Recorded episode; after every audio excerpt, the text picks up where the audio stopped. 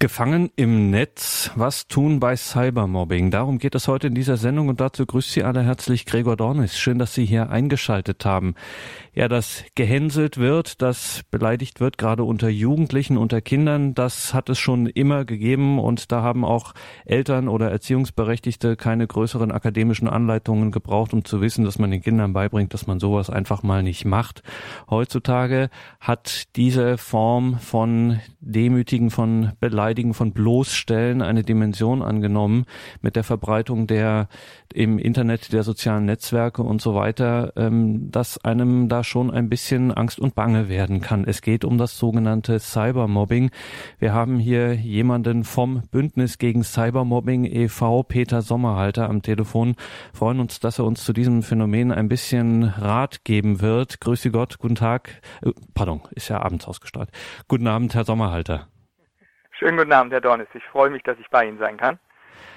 Herr Sommerhalter, Cybermobbing, erklären Sie uns, was ist denn das? Nun, man muss, glaube ich, kurz trennen. Also das normale Mobbing heißt, äh, dass man jemanden über einen langen Zeitraum ganz gezielt fertig macht, äh, beleidigt, ihn ausgrenzt, äh, Dissen nennen das die Jugendlichen. Und wenn das Ganze eben über die neuen Medien mitgeschieht, das heißt über Nachrichten per SMS, per WhatsApp, per E-Mail, Facebook, Kick, Viper, Line, was immer da die neuen äh, Medien für die jungen Menschen sind, dann bezeichnet man das Ganze eben auch als Cybermobbing. Sie haben es schon richtig gesagt, das Mobbing gab es schon immer. Cybermobbing hat aber, ich sag mal, eine neue Qualität und das meine ich nicht positiv erreicht. Ja, und für alle die, die jetzt nicht so richtig äh, wissen, was das für eine Art von Qualität ist, die weiß Gott alles andere als positiv zu bewerten ist, vielleicht können Sie mal so ein paar Beispiele sagen, was da passieren kann. Also ich möchte gerne mal mit einem kleinen Beispiel beginnen aus meiner eigenen Kindheit, was ich früher angestellt habe. Äh, das ist in meinem Dorf geblieben. Das ging dort eine Woche, zwei, vielleicht auch mal drei Wochen rum, je nachdem, was man da so angestellt hat. Aber danach war das auch wieder vergessen, beziehungsweise nur die Leute im Dorf haben davon gewusst. Heute ist durch die neuen Medien das Dorf, in dem sich diese Gerüchte oder auch eben Tatsachen verbreiten, äh, die ganze Welt wenn jemand äh, eine peinliche Situation erlebt hat und manchmal denkt, ach zum Glück hat es niemand gesehen, dann war das in unserer Zeit noch möglich. Äh, heutzutage kann man fast immer davon ausgehen, dass irgendjemand mit einem Handy in der Nähe war, der es vielleicht zufällig gefilmt hat, der vielleicht, wenn man am Boden liegt, ein Foto gemacht hat, der dieses Bild dann auch strafrechtlich relevant, äh, aber doch völlig äh, unbedacht verteilt dann werden Kommentare drunter gepostet, guckt mal, wie der da auf dem Boden liegt oder schaut mal, wie dumm der war, was der da Blödes angestellt hat. Und dann hat dieses Beleidigen, diese Bloßstellung eben eine ganz, ganz neue Stufe erreicht. Es ist nicht mehr nur der Schulhof, der zuschaut oder der die Demütigung mitbekommt, sondern es ist die ganze Welt. Und die ganze Welt kann sich auch regelmäßig diese Bilder, diese Videos zu jeder Tages- und Nachtzeit immer wieder anschauen. Und diese Sachen werden auch im Internet niemals verschwinden. Es ist möglich, etwas zu löschen. Auch einige Urteile sagen ja, Google muss da Sachen aus der Suchmaschinenliste streichen. Aber Experten wissen, wirklich gelöscht äh, wird es nie. Das Internet vergisst niemals etwas. Dann müssen wir fragen, ähm, nach dem juristischen Hintergrund, ist denn sowas überhaupt schon justiziabel, äh, so etwas? Oh ja. Also die Justizlage ist eigentlich ausreichend. Also es gibt etliche sogenannte Auffangtatbestände.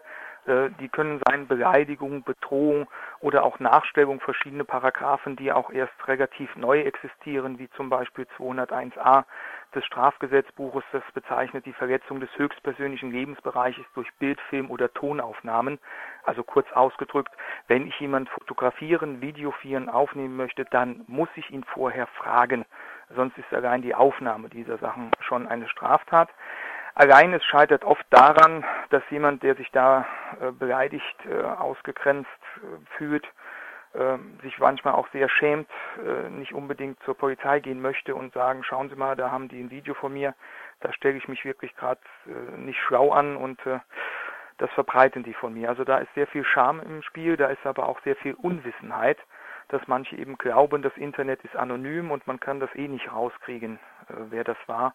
Deshalb werden solche Sachen in der Praxis, ich sag mal, selten angezeigt oder auch aufgrund äh, der Datenspeicherung, die ja in Deutschland äh, relativ wenig Spielraum lässt, dass die Polizei da auch vernünftig ermitteln kann, ähm, führt eben manchmal dazu, dass man Täter nicht mehr greifen kann, wenn es zu lange dauert, wie gesagt, aus Scham oder ähnliches, bis eine Anzeige geschaltet wird. Aber rein von der Justizseite her gibt es viele Auffangtatbestände.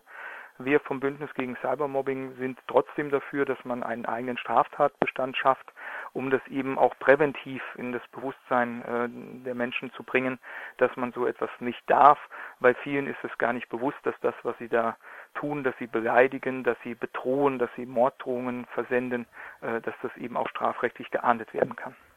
Jetzt ist das Stichwort gefallen, Scham. Wir wollen ja heute insbesondere darauf schauen, wie Eltern, wie Lehrer äh, darauf reagieren können, wenn Kinder und Jugendliche betroffen sind. Also wenn ich so zurückdenke, würde ich mal sagen, wenn ich von sowas äh, jetzt ähm, ausgedachterweise in der Jugend betroffen gewesen wäre, ich glaube, meine Eltern wären die letzten gewesen, denen ich mich anvertraut hätte.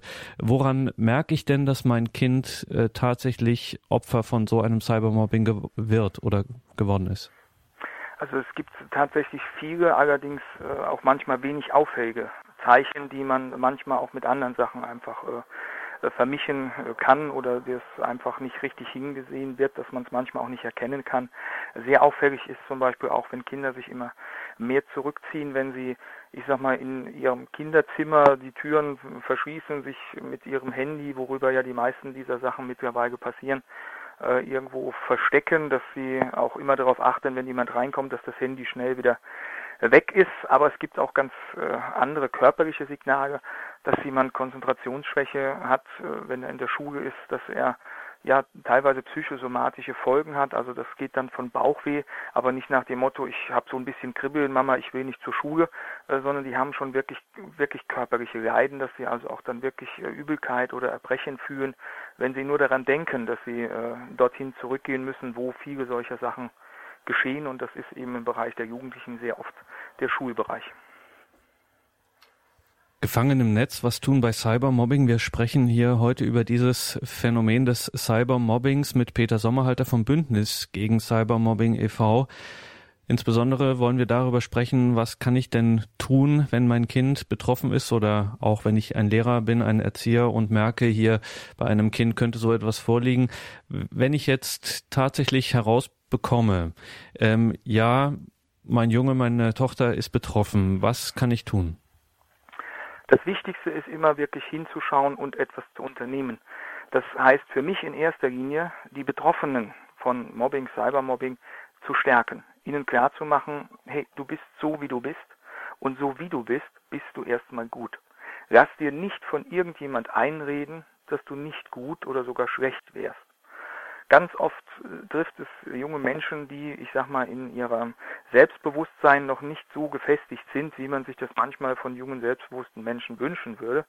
Die fangen wirklich an, darüber nachzudenken, stimmt das, was die von mir sagen? Bin ich wirklich äh, zu groß, zu klein, zu dick, zu dünn?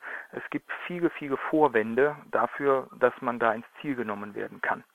Aber letztendlich ist das Wichtigste, dass man dem Ziel von Mobbing wirklich klar macht, du bist so, wie du bist und du bist gut so, wie du bist. Wenn ich dann wirklich sehe, dass andere da mit drauf schlagen oder auch verbal drauf schlagen, dann ist natürlich auch immer ein klarer Hinweis gegeben, dass man auch diesen Menschen sagen muss, das dürft ihr nicht, dieses Recht habt ihr nicht, das ist auch strafbar. Aber es ist natürlich immer die Frage, wie geht man damit um? Ich erlebe regelmäßig in Schulen, dass dann äh, ein Elternteil eines betroffenen Kindes, das Elternteil eines, äh, ich will jetzt nicht sagen Täters, aber doch eines von den Kindern, die diese Sachen tun, äh, eben anruft und dann verlangt, dass das sofort aufhören soll. Das führt natürlich in erster Linie zu einer Schutzreaktion der Eltern, die sich vor ihr Kind stellen und sagen, also pass doch mal auf, das macht mein Kind nicht und guck mal, was deins macht, das hat ja genauso. Und dann wird das oft zu einem, ja, ich darf es wirklich Schlachtfeld nennen, ähm, das weder dem Kind, äh, das geschädigt ist, noch dem, das solche Sachen tut, in irgendeiner Art und Weise nützlich ist. Was man wirklich tun sollte, ist eben die Ziele davon ganz klar bestärken, ihnen Hilfe anbieten, ihnen auch klar machen, Cybermobbing, Mobbing hört nicht auf. Es wird immer schlimmer. Viele schämen sich so sehr, dass sie zuerst glauben, man kann das einfach aushalten und irgendwann hört das schon auf. Aber da es immer wieder im Netz aufgerufen werden kann, es immer wieder neue Angriffsflächen gibt, wird es nicht aufhören, sondern es wird immer schlimmer werden.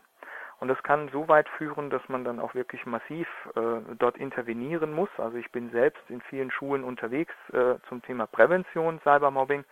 Aber sehr häufig schlägt diese Prävention dann vor Ort in eine Intervention um, wenn wir eben erfahren, wir sind zu spät gekommen, es gab schon Fälle und dann brechen Jugendliche manchmal auch heulend zusammen und berichten, was ihnen da seit ein oder zwei Jahren schon alles Schlimmes widerfährt und dass es scheinbar niemand gibt, der ihnen wirklich zuhört oder der ihnen wirklich Hilfe anbieten kann. Wenn Sie dann so etwas erleben bei diesen Tagen, wenn Sie mal in Schulen unterwegs sind und dann wirklich so etwas rauskommt und bei und alle entsetzt sind, was da eigentlich schon eine geraume Zeit womöglich äh, schon im Gange war, haben Sie da auch mal Rückmeldungen bekommen, wie es dann weiterging? Ja, regelmäßig. Also ich bin äh, kein äh, Sozialarbeiter oder äh, Psychologe, der solche Sachen aufarbeitet. Ich bin derjenige, der diese Sachen entdeckt und das eben an die entsprechenden Behörden bei uns äh, im Saarland wäre das dann eben Jugendamt oder Schulsozialarbeit äh, mit weitergibt, damit es dort weitergeht.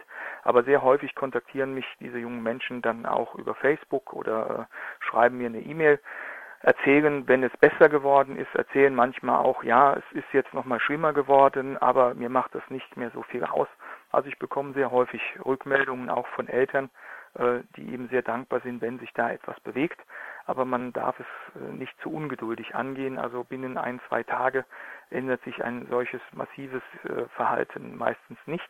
Aber wenn man das entsprechend nachdrücklich behandelt, und das heißt auch die Schule muss da mitziehen, auch die Eltern, es gibt verschiedene Ansätze, wie man solche Problematiken auflösen kann, die sind aber oft nicht bekannt und äh, wenn sie denn bekannt sind, dann fehlt es oft an Zeit und Personal, diese Sachen in Schulen auch entsprechend umzusetzen. Jetzt sprechen wir die ganze Zeit natürlich über die Intervention und ähm, also darüber, wenn das Kind quasi in den Brunnen gefallen ist. Äh, gibt es denn auch Möglichkeiten, so etwas vorzubeugen? Es scheint doch schwierig zu sein, weil das äh, Internet so allmächtig ist, äh, dass man da kaum vorbeugen kann. Gibt es Möglichkeiten? Also dem Internet vorzubeugen ist tatsächlich eine schwierige Geschichte, aber ich glaube auch nicht, dass das Internet das, äh, der ausschlaggebende Grund für diese Misere ist, sondern ich erlebe das sehr häufig, dass die Medienkompetenz, die oft gefordert wird, um solche Sachen äh, eben zu verhindern, dass man Jugendlichen beibringt, wie sie positiv mit den neuen Medien umgehen, äh, dass das sehr oft überbewertet wird. Ich glaube, es ist wichtig, dass man diese Medienkompetenz hat, aber bei dem Thema Cybermobbing fehlt eindeutig auch die Sozialkompetenz der jungen Menschen.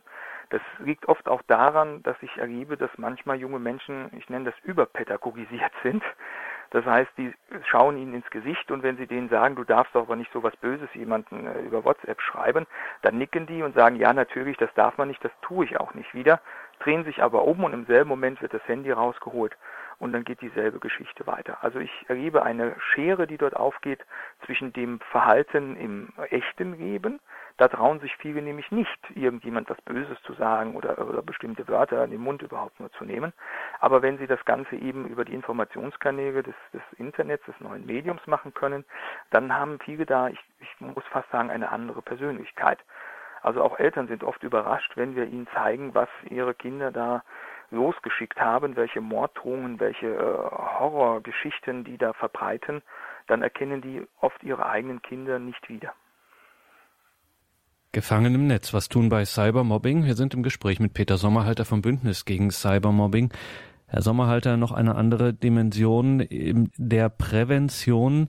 Jugendliche sind nun mal mit ihren Freunden unterwegs und gerade heutzutage bleibt es eben nicht aus, dass diese berühmten peinlichen Situationen äh, einfach entstehen. Man schlägt über die Stränge bei einer Party, das ist nicht toll und nicht erstrebenswert, aber es passiert nun halt mal. Das, äh, man kann da schwer ähm, das schwer verhindern und jemand äh, macht äh, ein Foto und dann äh, macht das die Runde.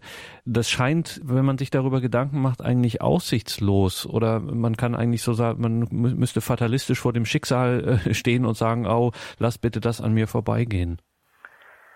Ja, wenn Sie in der Prävention unterwegs sind, stelle ich immer wieder fest, äh, ich hatte es zu meiner Jugend einfacher. Wir haben mit Sicherheit nicht mehr oder weniger angestellt wie heutige Jugendlichen auch, aber tatsächlich Jugendliche stehen heute, ich sag mal, unter fast ständiger Beobachtung von anderen durch diese neuen Medien äh, und was es eben dann mit Handyfotos, mit Videos und so weiter alles auf sich hat. Ähm, wenn wir ab und zu mal entgleist sind, so möchte ich das mal sagen, äh, dann hatten wir auch spürbare Konsequenzen durch die Eltern. Äh, da musste es nicht bei Facebook oder irgendwo rund gehen. Aber heutzutage stehen die jungen Menschen sehr, sehr stark unter Beobachtung und man erwartet unheimlich viel von ihnen, gibt ihnen aber präventiv überhaupt nicht die Chance, diese Regeln zu kennen. Also ich vergleiche das immer gerne mit äh, dem Anlernen eines jungen Menschen auf dem Schulweg, das äh, ihm zeigen des Straßenverkehrs, hier sind Bürgersteige, da ist eine Fußgängerampel. Das geschieht bei jungen Menschen auf dem Weg zur Schule wie selbstverständlich. Junge Menschen auf dem Weg ins Internet haben diese Begleitung meistens nicht. Die werden mit einem Handy beschenkt äh, zu irgendwelchen Anlässen. Äh, die bekommen vielleicht den ausrangierten Computer, wenn irgendwo in der Familie ein neuer angeschafft wird. Und dann werden sie in diese Welt einfach hineingeworfen. Und äh, wie sollen die jungen Menschen dann lernen? Nun, sie lernen durch Vorbild. Wenn die Eltern nicht das Vorbild sind, dann nehmen die sich andere aus ihrer Peergruppe oder aus dem Internet als Vorbild und das sind meistens aus unserer Sicht nicht die besten Vorbilder. Also greift Prävention für mich genau da an, wo immer präventiv wirksam gemacht werden kann. Erstens durch Vorbild und zweitens eben auch durch ein frühes, aber auch gründliches Heranführen an solche Sachen. Das heißt nicht, dass man Kleinkinder jetzt schon an den Computer setzen soll. Aber wenn junge Menschen anfangen, sich für Internet, für Handy, für Computer zu interessieren, dann sollte man sich als Eltern also die Zeit nehmen und auch sagen, ja, wir schauen mal, was interessiert dich denn im Internet. Es gibt hervorragende Seiten für Kinder, auch für Jugendliche, wo man auch spielen kann, wo man eine Menge Spaß haben kann, wo man auch was lernen kann. Äh, nur sehr selten äh, werden die Kinder daran hingeführt. Deshalb glaube ich, ist die Prävention zum Thema Medienkompetenz eben eine wichtige Komponente, dass man jungen Menschen auch früh beibringt, sich in solchen sozialen Netzwerken nicht unbedingt äh, anzumelden, aber sich eben darüber Gedanken zu machen, was passiert denn da, wenn ich Bilder von mir verteile, wenn Bilder äh, von einem anderen verteilt werden und welche Auswirkungen hat das Ganze. Und wenn man das dann noch verbindet, dass man sagt, man nutzt die neuen Medien eben auch, um Sachen zu lernen, um sich zu informieren, also auch die positiven Sachen, dann sind wir, glaube ich, auf einem guten Weg, dass diese Prävention auch Früchte tragen kann. Und ein Akteur, über den wir hier auch schon gesprochen haben, natürlich gehört ganz wesentlich zur Lebenswelt von Kindern und Jugendlichen die Schule. Wie kann denn, äh, wie können denn Schulen, wie können Lehrer, Erzieher da präventiv arbeiten? Also auch hier greift das gleiche Beispiel, man muss durch Vorbild glänzen. Das ist für viele Lehrer, äh, genauso wie für die Eltern, gar nicht möglich, weil sie sich mit diesen Sachen gar nicht richtig auskennen, sich manchmal auch gar nicht damit auseinandersetzen wollen. Aber wenn wir jetzt über den Lebensraum als Schule sprechen, dann hatte ich gerade gestern im Landtag in Rheinland-Pfalz die Diskussion, dass Eltern gefordert haben, man müsste eine Schutzzone, einen Schutzraum einrichten in der Schule, wo quasi ein Handy komplett verboten ist. Wir haben das diskutiert. Ich habe meine Erfahrung dazu gebracht und meine Erfahrung war, dass ich in vielen, vielen Schulen bin, die dieses Thema immer wieder diskutieren. Aber die besten Erfahrungen haben die Schulen gemacht, die eben nicht alles strikt verbieten. Das ist auch völlig lebens- und weltfremd, das muss man einfach mal so sagen. Es ist auch gar nicht kontrollierbar. Also Schulleiter, die komplett äh, beschließen, es darf kein Handy an der Schule sein, nicht mitgebracht oder muss immer ausgeschalten sein, die stellen Regeln auf, die sie letzten Endes gar nicht wirklich durchsetzen und auch nicht kontrollieren können weil ihnen schlicht und ergreifend auch oft äh, die Erkenntnis fehlt, was ist denn jetzt eigentlich ein Handy? Was ist vielleicht, wie bei einer Schülerin vor kurzem, tatsächlich ein Blutzuckermessgerät mit Touchscreen? Das hatte ein Schulleiter dann eingezogen als Handy, ja, also hat hier auch bewiesen, dass er sich mit diesen Sachen nicht auskennt. Und dann stellt sich immer wieder die Frage, wer setzt das durch, wer kontrolliert das? Sehr, sehr gute Erfahrungen haben Schulen, die zum Beispiel es positiv betiteln und sagen, in unserer Schule ist in der großen Pause in dem Bereich des Schülercafés das Benutzen von äh, internetfähigen Geräten, Smartphones, Mobiltelefone und so weiter erlaubt. Das heißt, hier hat man einen klaren Raum, wo man jungen Menschen erlaubt und sagt, hey, es gibt Regeln, im Unterricht wollen wir das nicht haben, dass jemand heimlich irgendwie mitfilmt oder äh, unter der Bank googelt, anstatt eben äh, seine, seine Arbeit zu schreiben, was er gelernt hat, äh, sondern wir erlauben in einem ganz gezielten Raum, Jugendcafé, es gibt Schulen, die haben dort dann auch schon kostenloses WLAN mit eingerichtet und dann wird das von den jungen Menschen auch akzeptiert und angenommen dann sehen die ein, jawohl, während des Unterrichts ist vielleicht nicht so gut, ja, aber ich darf ja in der Mittagspause meine Nachrichten gucken, ich darf schauen, was hat sich dort getan, weil das Handy ist mittlerweile fester Bestandteil der Welt der jungen Menschen geworden. Und wenn dann Schule auch wirklich konsequent das umsetzt, dass man auch wirklich jeden Verstoß, dass wenn also jemand in der Schularbeit ein Handy benutzt, entsprechend ahndet, dann ist das eben nur das, was wir auch eine, eine klare Linie nennen. Also Erziehung ja, ist Vorbild, harte Arbeit, ganz viel Liebe, aber eben auch das konsequente Setzen von Regeln. Die jungen Menschen sind förmlich gierig nach einer Orientierung, an der sie sich wirklich langsangeln können. Aber man muss diese Regeln eben auch kontrollieren und eben im Zweifelsfall auch sanktionieren, weil Regeln, die ich nicht kontrollieren kann, die brauche ich auch nicht aufzustellen. Damit äh, untergrabe ich nur selbst meine Autorität. Also Schulen, die sich den Sachen positiv widmen und zum Beispiel sagen, okay, im Chemieunterricht, wenn wir irgendwelche Experimente machen, darf jemand das mit dem Handy mitfilmen und darf das nachher über WhatsApp oder Facebook oder E-Mail verteilen, damit alle sich das Experiment zu Hause nochmal in Ruhe auf dem Handy anschauen können, finde ich ein hervorragender Einsatz, ein positiver Einsatz dieser neuen Medien. Und wenn man das dann kombiniert und auch die Jugendlichen mit einbezieht und sich nicht der Wirklichkeit komplett verschließt, wie das Schulleiter machen, die sagen, bei unserer Schule darf keiner mehr ein Handy haben, ja, äh, dann hat das, glaube ich, auch Aussicht auf Erfolg, dass die jungen Menschen das akzeptieren und das auch unterstützen. Wenn man junge Menschen immer nur mit neuen Regeln äh, in irgendwelche Schranken weist, äh, dann beweisen schon historische Aufzeichnungen, die Jugendlichen werden sich diesen Schranken nicht stellen, sondern sie werden sie überwinden. Sie werden sie gezielt überwinden, weil sie Spaß daran empfinden, auch mal außerhalb der Grenzen zu agieren. Und ich glaube, das ist ein wichtiger Punkt. Wenn man alles nur verbietet und schlecht redet, macht man es zum einen auch attraktiv für junge Menschen und zum anderen bringt ein reines Verbot oder ein zusätzliches Gesetz überhaupt nichts, wenn diese Regeln nicht auch konsequent umgesetzt werden. Haben Sie da ganz konkrete ähm, Erfahrungen gemacht, dass sich zum Beispiel durch eine Umstellung des Umgangs äh, an einer Schule etwas geändert hat, dass sich die Situation verbessert hat? Ich habe ganz konkrete Schulen, das sind äh, einzelne Klassen zum Beispiel auch, die sich selbst nach massiven Vorfällen von Mobbing und Cybermobbing äh, einige Regeln aufgestellt haben. Und die Schulleitung, die Lehrer und die Eltern und auch ich, wir waren überrascht, wie hart diese selbst erstellten Regeln der Jugendlichen sind. Also die haben sich selbst Regeln auferlegt, die wir nie so gefordert hätten und auch nie umgesetzt hätten. Kurzes Beispiel, in einer Klasse werden jeden Morgen mit Betreten der Klasse gibt es einen Klassendienst, der sammelt die Handys ein. Die Handys kommen in einen mit Samt ausgeschlagenen Aktenkoffer, wo die also auch sauber liegen, dass äh, nichts zerkratzt oder kaputt geht. Und dann wird der ganze Koffer in einem Metallspind in der Klasse verschlossen und wird auch erst zu Unterrichtsende quasi wieder geöffnet. Oder wenn jetzt irgendwie ein Notfall wäre, dass jemand mal dringend irgendwo wirklich anrufen muss und das Sekretariat zu weit wäre, dann könnte man da auch drauf zugreifen. Aber die Jugendlichen haben sich das selbst auferlegt und sagen, in der Schulzeit sind unsere Handys hier eingeschlossen. Das ist natürlich ein logistischer Aufwand, das muss jemand machen. Die dürfen auch nicht einfach rumliegen, die dürfen nicht wegkommen, da darf auch kein anderer irgendwie drauf gucken. Ja, aber die haben sich das selbst auferlegt und managen das selbst hervorragend. Und was soll ich Ihnen sagen? In dieser Klasse ist natürlich seitdem auch kein äh, heimlich gemachtes Foto aus der Umkleidekabine mehr irgendwo umhergegangen. Es gab keine Beleidigungen mehr, die über WhatsApp oder Internet verbreitet worden sind. Natürlich gab es noch Streit. Das ist ganz natürlich und liegt einfach in der Natur des Menschen. Äh, aber es war kein Streit mehr, der über die neuen Medien, über die ganze Welt ausgebreitet worden ist, sondern sie haben sich da besser im Griff. Der Umgang miteinander ist deutlich besser geworden. Und wir waren wirklich erstaunt, wie hart diese Regeln waren, aber auch wie konsequent Jugendliche diese selbst auferlegten Regeln umsetzen. Ja, man glaubt das kaum, wenn man das hört. Ähm, Herr Sommerhalter, jetzt sind wir schon bei der Intervention angekommen. Ähm, es ist ja so, dass heutzutage Lehrer immer mehr Sozialarbeiter sein müssen und immer mehr das abfangen, was äh, gesellschaftlich, äh, sagen wir es so, aus dem Ruder läuft.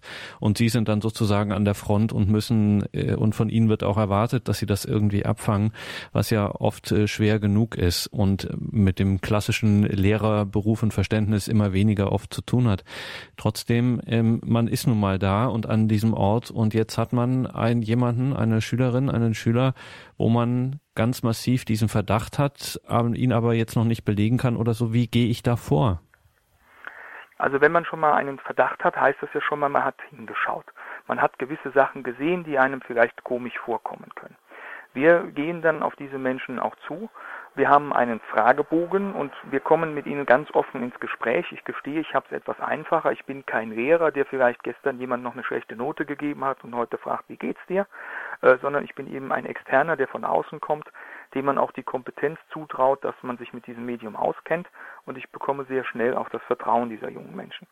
Wenn ich dann mit denen rede und sage, hör mal zu, mir ist da sowas aufgefallen oder ich habe äh, gesehen, da schreiben ein paar Leute über dich in WhatsApp-Gruppen oder da gibt es Bilder auf Facebook und so weiter, dann öffnen die sich meist sehr schnell, sagen oft auch, äh, nee, nee, es ist alles in Ordnung. Manchmal weiß ich eben äh, über Facebook-Einträge oder WhatsApp-Nachrichten, die wir gesehen haben oder die uns zugespielt wurden, dass es eben nicht stimmt, sondern dass tatsächlich was im Argen ist. Und dann lege ich denen einfach einen Fragebogen hin und frage sie, möchtest du mir das mal ausfüllen, weil ich glaube, ein paar Sachen stimmen doch nicht so ganz. In diesem Fragebogen fällt es Menschen viel, viel leichter anzukreuzen. Ich wurde beleidigt, ich wurde mit dem Tod bedroht, ich werde erpresst, als dass sie wirklich drüber reden können. Und auf diesem Fragebogen ist auch eine ganz, ganz wichtige Zeile am Ende. Möchtest du Hilfe? Ja oder nein?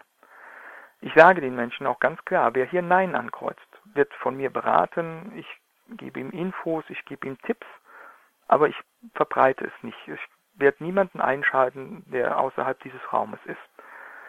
Die meisten jungen Menschen, die wirkliche Probleme haben, kreuzen in diese Fragenbögen erschreckende Sachen an. Und trotzdem ist der letzte Haken, den sie setzen, bei Ich möchte keine Hilfe. Aber dann tut es ihnen gut, dass sie jemand hatten, mit dem sie mal drüber reden können. Dann mache ich ihnen auch klar, das hört nicht einfach auf, es wird immer schlimmer. Und gebe ihnen Tipps, wie sie besser aus der Situation herauskommen. Meistens sehe ich diese Menschen binnen sechs bis acht Wochen in irgendeiner Art und Weise wieder. Und da war ein junges Mädchen, das mir jetzt direkt einfällt, das kam zu mir und sagte, darf ich nochmal so einen Fragebogen haben? Und das Einzigste, was sie angekreuzt hat, war dann, möchtest du Hilfe? Ja. Und dann war ihr klar geworden, dass sie alleine aus der Situation nicht herauskommt. Dass sie Hilfe braucht, aber es hat eben eine Zeit gedauert, bis sie begriffen hat, dass sie Hilfe braucht und dass sie auch Hilfe annehmen kann. Also hier Hilfe zu geben ist sehr schwer, die Hilfe anzunehmen für die Betroffenen ist aber auch sehr schwierig. Wer soweit sie ankreuzt, ja, ich möchte helfen, dann sind wir natürlich auch in der Lage, mit Schulsozialarbeit, mit Schulleitung und so weiter, da entsprechend weiter vorzugehen und zu sagen, jetzt wird es nochmal ein bisschen schwieriger, es wird etwas härter werden, ein, zwei Wochen, aber danach wird die Situation besser werden. Und dann versprechen wir den jungen Menschen auch, dass wir diese Geschichten begleiten. Es gibt da also eine No-Blame-Approach-Methode, nennt sich das, dass man mit denen, äh, die es abbekommen, redet, dass man mit einer Unterstützergruppe, die man bildet in der Klasse, eben spricht, dass die ein bisschen aufpassen, was dort so passiert und dass man eben auch mit den Tätern spricht und sagt, Leute, wir wissen, was dort gelaufen ist. Wir glauben aber auch, ihr seid ganz junge, tapfere Menschen, ihr werdet das lösen können, indem ihr euch einfach besser benehmt. Und dann trauen wir den jungen Menschen eben auch zu, dass sie diese Kompetenz haben, das zu erkennen und das selbst zu ändern und das Ganze ohne Androhung einer Strafe. Nach 14 Tagen kommen wir dann nochmal in die Klassen und fragen. Zuerst der, der es abbekommen hat, danach die Unterstützergruppe und zum Schluss auch nochmal den oder die Täter, ob sich was gebessert hat. Und meistens hat es sich da schon gebessert. Manchmal hören wir aber auch, nein, es hat sich nichts gebessert, die Täter machen genauso weiter. Dann werden wir die noch einmal zur Rede stellen, werden ihnen auch deutlich klar machen, was passiert, wenn sich im nächsten Termin ebenfalls nichts geändert hat. Dann kommen da auch wirklich äh, strafrechtliche Konsequenzen in Bedacht.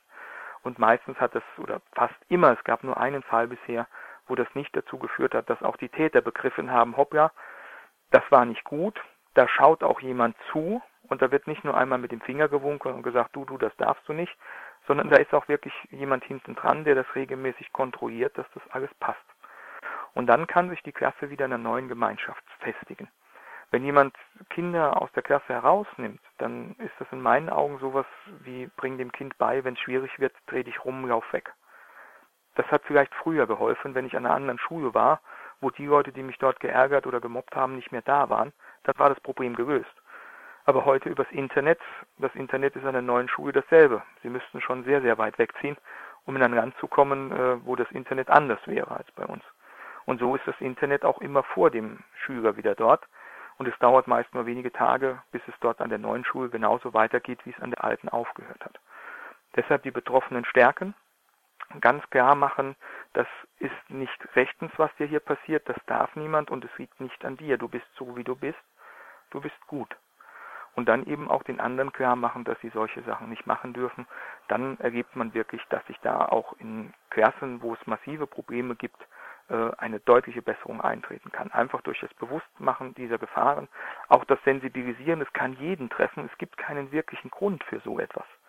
Die Studien haben gegeben, dass meistens Langeweile äh, oder eben so Gewohnheit, ja, wir machen das schon immer so, ja, äh, die Hauptgründe sind, die da angegeben werden. Es gibt meistens keinen wirklichen Grund, warum das jemand abbekommt. Das ist interessant, weil das würde gerade diese oberste Regel, die Sie gerade nochmal gesagt haben, mit diesem cool bleiben, wie Sie das nennen, also du bist okay, so wie du bist, ähm, würde das noch einmal verstärken, einfach klar zu machen, es gibt dafür keinen Grund. Also es gibt keine, ich bin nicht der Verursacher, dass mir das jetzt passiert. Ähm, wir, wir, reden ja auch gerade hier ähm, im Gespräch kommt das durch, äh, je eher das Ganze irgendwie äh, zur Sprache kommt, umso besser ähm, sowohl in Sachen der Erziehung, der Aufklärung, als auch äh, dann, wenn irgendwas passiert, so früh wie möglich.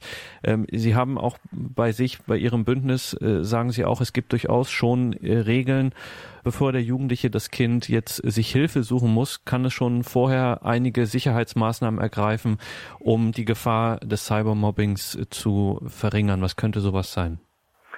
Nun gut, der erste Punkt ist natürlich wenig Angriffsfläche bieten. Äh, Im Internet ist die Angriffsfläche meistens, dass man selbst vielleicht irgendwelche Bilder oder Szenen einstellt, äh, die man vielleicht später aus anderem Blickwinkel betrachtet äh, besser nicht eingestellt hätte. Also je weniger man von sich in diesen sozialen Netzwerken, im Internet, in WhatsApp preisgibt, desto weniger Angriffsfläche haben da auch potenzielle Aggressoren, möchte ich sie mal nennen. Ähm, ein Beispiel, das mir dazu einfällt, ist, dass jemand, ähm, der zwar gerne singt, aber ich darf das jetzt auch ganz offen sagen, er singt gern und laut, aber nicht wirklich gut, das weiß er mittlerweile auch. Trotzdem singt er gerne und es ist sein Hobby, aber er ist davon abgekommen, dass er Videos auf YouTube hochstellt, wo er eben Songs covert, ähm, die er toll findet. Er macht diese Videos immer noch, aber die haben ihm für manche Leute eine Angriffsfläche äh, geboten, da hineinzuhauen und zu sagen, hör mal, wie der so schräg singt und der kann ja gar nichts. Äh, also mit einem, hey, schaut mal, was ich Tolles kann. In der Öffentlichkeit wurde dann eben, ich sag mal, eine Angriffsfläche, auf die viele eingeschlagen haben. Je geringer man diese Angriffsfläche hält, je weniger Daten man von sich im Internet preisgibt, desto geringer ist die Wahrscheinlichkeit, dass potenzielle Aggressoren auf sowas aufspringen. Es gibt einige andere Regeln, dass man zum Beispiel auch für Kinder eben keinen unbegrenzten Zugang zum Internet haben sollte. Dass Kinder, die über das Internet in jedes Forum, in jede Plattform hineinkommen, die zum einen auch, äh, ich sag mal, ähm, für Jugendliche dieses Alters nicht geeignetes Material enthalten und äh, das kann sowohl Gewaltdarstellung als auch Pornografie oder äh, sonstige Sachen sein, die einfach nicht für junge Menschen gedacht sind. Auch da können die überall Angriffsfläche bieten. Da muss nur jemand drunter schreiben unter ein, ein schreckliches Video, wo ein, ein Tier äh, Schaden zugefügt wird. Äh, sagt er auch der arme Hund und was kann der denn dafür? Ja, und dann kommen die nächsten Kommentare drunter von, was bist denn du für einer, bist du ein Weichei und ne, dich sollte man genauso prügeln und und und. Also auch da sind viele Sachen, ähm, ich sag mal, die nicht für, für Kinder, für Jugendliche gemacht sind. Wenn man da einen Schutz einbaut, also einen Jugendschutzfilter oder ähnliches und bitte dann auf allen Geräten mit Internetzugang. Also auch auf dem Handy, das der Jugendliche mitnimmt, auf dem Computer zu Hause, weil sie können zu Hause den Computer schützen, wie sie wollen. Wenn das Handy dann uneingeschränkten Zugang zum Internet hat, dann sind sie wieder auf derselben Schiene. Auch Eltern, die oft sagen, mein Kind hat gar kein Internet auf dem Handy, stellen dann manchmal fest, dass die doch irgendwelche Bilder, Filme und sonstige Sachen da drauf haben und fragen sich, woher kommt das, wenn die keinen Internetzugang haben? Na, ich kann es Ihnen sagen. In der Schule gibt es jemanden, der hat einen Internetzugang, der macht mit seinem Smartphone einen sogenannten Hotspot auf und verteilt seinen Internetzugang an andere, die ein Smartphone haben, mit WLAN, aber eben keine Internetverträge. Und dann sind die Kinder genauso in der Schule, haben das komplette Internet, als wenn sie als Eltern gar nicht erst so eine Schutzsoftware drauf gemacht hätten. Das ist natürlich fatal, weil viele Eltern sowas auch gar nicht wissen. Jetzt haben Sie es gerade angesprochen, Herr Sommerhalter, dass eben viele Eltern bestimmte Sachen gar nicht wissen. Äh, was muss man denn wissen oder wie kann man sich äh, informieren und sagen wir fit machen? Also es gibt ganz viele Angebote dazu, unter anderem auch im Internet äh, die Seite vom Bündnis gegen Cybermobbing.de, wenn es um das Thema Cybermobbing geht. Die Website clicksafe.de ist eine hervorragende Seite mit ganz, ganz vielen tollen Infomaterialien, die man sich dort auch kostenlos anschauen oder auch herunterladen kann. Dort gibt es zu jedem Themengebiet spezielle Broschüren für Eltern, für Lehrer, für Schüler, für Kinder und Jugendliche, äh, die sich hervorragend damit äh, eignen, damit zu arbeiten. Was ich immer wieder gefragt werde, ist, ab wann braucht mein Kind ein Handy? Und ich bin immer wieder über diese Frage schockiert und antworte dann, Sie sind die Eltern. Entscheiden Sie, ab wann Ihr Kind ein Handy braucht. Und wenn Sie das entscheiden, dann stehen Sie zu Ihrer Entscheidung. Wenn Sie der Meinung sind, Ihr Kind braucht ein Handy mit äh, Internetzugang oder was auch immer, wenn es in die weiterführende Schule kommt, weil es dort mit dem Bus fährt, na dann entscheiden Sie es und kaufen ihm ein Handy. Bitte sprechen Sie vorher mit ihm, machen Sie entsprechende Schutzmaßnahmen drauf. Wenn Sie der Meinung sind, Ihr Kind braucht erst ein Handy, wenn es das mit seinem ersten Geld als Auszubildender sich auch kaufen kann, dann entscheiden Sie es und stehen Sie dazu. Lassen Sie sich nicht von anderen einreden nach dem Motto, ja, das dürfen die aber alle und die haben alle schon Facebook, obwohl sie erst zehn oder elf Jahre alt sind. Sie sind die Eltern. Diese Verantwortung nimmt Ihnen niemand ab. Aber wenn Sie diese Sachen auch umsetzen, gibt es eine einzigste Regel, die ich wirklich allen Eltern ans Herz lege. Wenn Sie Ihrem Kind, Ihrem Jugendlichen ein Smartphone, ein internetfähiges Gerät, das kann ja auch ein Tablet sein oder Spielkonsolen, zur Verfügung stellen, sorgen Sie zum einen für einen effektiven Schutzfilter und zum anderen sorgen Sie dafür, dass wenn es Schlafenszeit ist, diese Geräte nicht im Kinderzimmer sind. Gerade über Handy und WhatsApp werden die schlimmsten Nachrichten verbreitet und die erreichen unsere Kinder hinter der Haustür, hinter dem Flur, in ihrem Kinderzimmer, unter der Bettdecke, wenn die diese Handys dort mitnehmen. Und das sind furchtbare Nachrichten, Morddrohungen, Kettenbriefe mit den schlimmsten Geschichten, die Sie sich vorstellen können. Die wären früher zu meiner Zeit, hätte es niemand geschafft, mich so zu bedrohen. Der hätte müssen an der Haustür vorbei, an dem Hund, durch den Flur, am Wohnzimmer der Eltern, durch meine Kinderzimmertür zu mir kommen. Das hätte niemand damals geschafft. Heute, durch das Handy, kommen diese Morddrohungen und schlimmste Nachrichten, ich kann es nur nochmal betonen, an allen vorbei bis unter die Bettdecke des Kindes und die Kinder nehmen diese Bedrohungen oft auch wirklich ernst. Die sind auch furchteinflößend. Also selbst Erwachsene erschauern regelmäßig dabei, wenn wir ihnen Aufnahmen vorspielen, wo uns junge Menschen erzählen, was sie da für Nachrichten bekommen. Lassen Sie sich das bitte als die wichtigste Regel von mir ans Herz legen.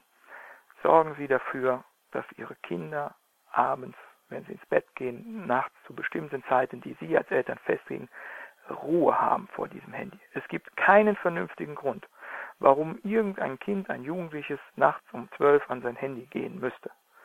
Ja, sorgen Sie dafür, dass das so auch nicht möglich ist.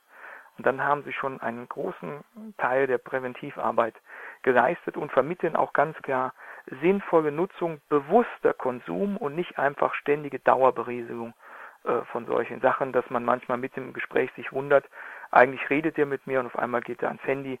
Das sind auch Sachen, die damit eben vermittelt werden können.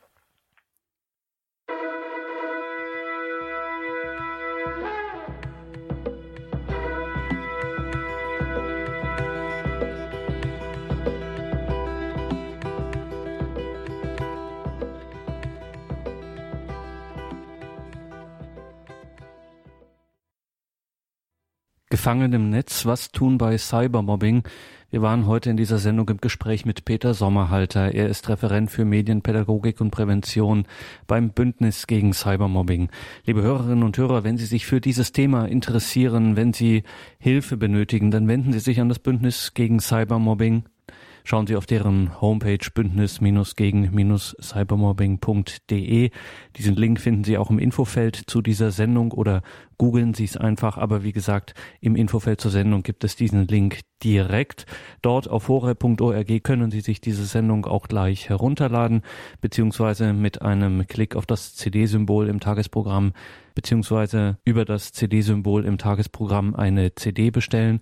Klassischerweise können Sie auch die 08328 921 120 anrufen, unseren CD-Dienst 08328 921 120 und sich eine CD dieser Sendung bestellen. Danke, Herr Sommerhalter, für dieses Gespräch. Wir haben viel Erschreckendes von Ihnen gehört, viel auch Ermutigendes und aber ja nicht etwas, was, äh, was sie sich ausgedacht haben, sondern was tagtäglich äh, Realität ist. Was würden Sie sich wünschen für die Zukunft? Also ich wünsche mir sehr oft sehr viele Sachen, aber eine der größten Wünsche wäre, dass wenn wir mit dem Thema Cybermobbing irgendwo auftauchen, und das sind manchmal sind das Landtäge in verschiedenen Bundesländern, manchmal sind das Schulleitersitzungen, manchmal sind das Elternabende. Wenn wir dort auftauchen, dann erlebe ich immer wieder, das Thema Mobbing, Cybermobbing, ist jedem ein unheimlich wichtiges Thema. Es ist leider nur selten, dass es jemand auch dringend ist. Also es wird keinen Politiker geben, der irgendwie sagt, das ist nicht wichtig, Medienkompetenz und gegen Cybermobbing vorzugehen, sind alles wichtige Themen. Aber wenn es darum geht, dass man wirklich etwas tut, dass man äh, Schulen Ressourcen und Mittel zur Verfügung stellt, dass man Eltern unterstützt, indem wie sie ihre Kinder äh, weiterbilden können, dass man Schüler fördert, dass man ihnen auch diese Medienkompetenz, die Sozialkompetenzen vermittelt und letztendlich auch Schule und Schulsozialarbeit. Und ich darf gestehen, auch Menschen wie mich, die täglich, ich sag mal, ganz vorne sind und das Leid miterleben, dass man diese Menschen unterstützt dass einem das so wichtig wird, dass man sagt, da muss etwas geschehen. Und dann sollte auch etwas geschehen. Das wäre mein größter Wunsch, dass all die, die sagen, Cybermobbing und dagegen vorzugehen, ist ein wichtiges Thema, es auch zu einem dringenden Thema machen, weil ich kann Ihnen sagen, was dort unten los ist, das können sich erwachsene Menschen oft nicht ausmalen. Und es ist gut, dass es das Bündnis gegen Cybermobbing gibt, dass wir etwas tun dagegen, dass wir Unterstützung finden, aber wir brauchen mehr Unterstützung und wir brauchen auch mehr Hilfe für die Schüler, für die Eltern und auch für die Schule und für die Lehrer, damit wir diesen Herausforderungen in den nächsten Jahren, die noch größer werden, äh, wirklich gut gerüstet entgegentreten können. Danke, Herr Sommerhalter, für diese Sendung. Danke Ihnen, liebe Hörerinnen und Hörer, fürs Dabeisein. Machen Sie es gut. Gottes Segen wünscht Ihnen Ihr Gregor Dornis.